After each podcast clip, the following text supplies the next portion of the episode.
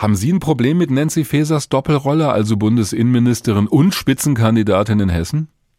Das Normalste der Welt. Die Kandidaten für große Ämter werden aus bestehenden Ämtern heraus in einen solchen Wahlkampf gehen müssen.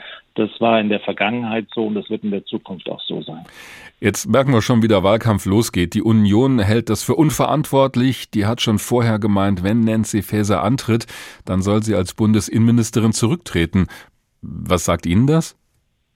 Das ist auch ganz normal, weil das ist schon Teil des Wahlkampfes und bei den Landtagswahlen um die Ministerpräsidentenschaft, um die Führung im Lande geht es immer um Bekanntheit.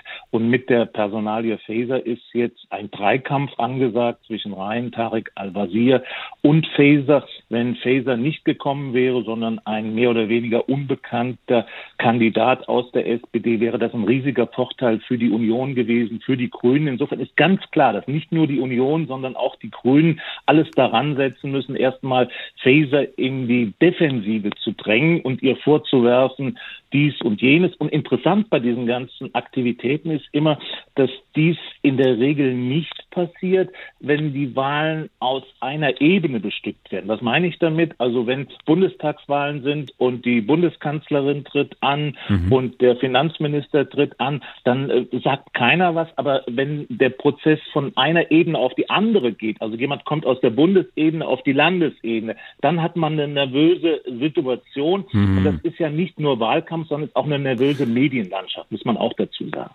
Interessant finde ich aber, ich meine, dass das von der Union kritisiert wird, ist ja erwartbar. Sie haben das Stichwort Wahlkampf angesprochen. Aber die Kritik kommt ja auch aus den Reihen der Ampelkoalition in Berlin. Da haben wir zum Beispiel den stellvertretenden Fraktionschef der Grünen im Bundestag, Konstantin von Notz. Und der meint sinngemäß, Bundesinnenministerin, das ist ein Vollzeitjob. Und wenn jetzt noch der Wahlkampf in Hessen dazu kommt, dann sei das terminlich und persönlich schwierig, da sei sie maximal eingebunden. Der Mann gehört nun zur Regierungskoalition, ist also eigentlich unverdächtig. Hat er möglicherweise recht?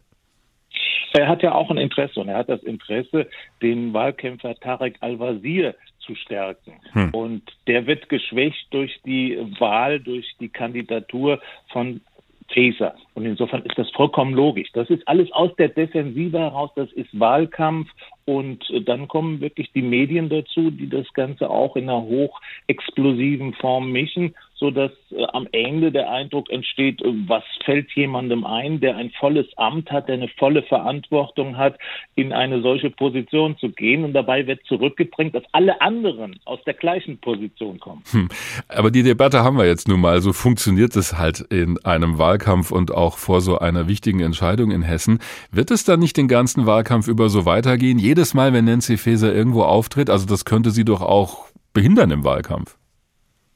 Ja, das kann sein, muss aber nicht sein. Wir haben das ja, wie gesagt, nicht das erste Mal. Für die CDU hat das Wallmann ganz genauso gemacht, hat das Kanter ganz genauso gemacht, auch mit der gleichen Rhetorik. Wir werden das Amt in Bonn, war das ja damals noch nicht aufgeben und wir werden, wenn wir verlieren, auch in Bonn bleiben. Hm.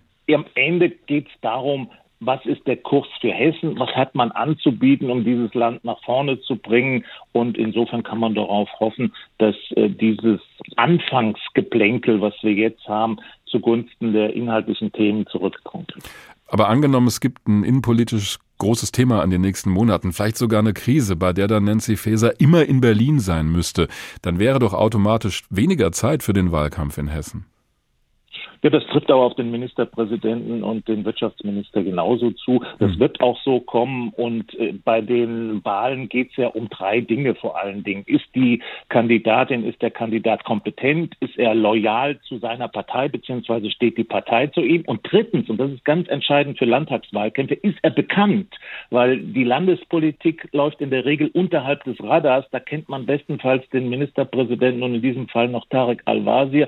Und sonst kennt man niemanden. Und insofern Insofern wird durch Faeser eigentlich alles durchbrochen, was wir normalerweise von Landtagswahlkämpfen kennen, die ganz auf den Ministerpräsidenten zugeschnitten sind. Und das wird hier nicht der Fall sein.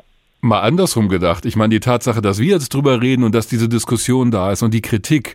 Ich meine, am Ende ist Nancy Faeser halt ständig im Gespräch. Könnte auch ein Vorteil sein Absolut. Also das ist ja auch die Angst derjenigen, die jetzt aus der Defensive diese Kritik formulieren, weil sie eben feststellen müssen, da ist jemand, der mindestens genauso bekannt ist wie die beiden anderen Aspiranten mhm. und das äh, durchkreuzt das Wahlkampfkonzept der anderen. Und das geht übrigens bis zur Linkspartei, weil wenn Faeser antritt, dann wird das auch Stimmen bei der Linkspartei kosten und insofern müssen die diese Argumentation fahren.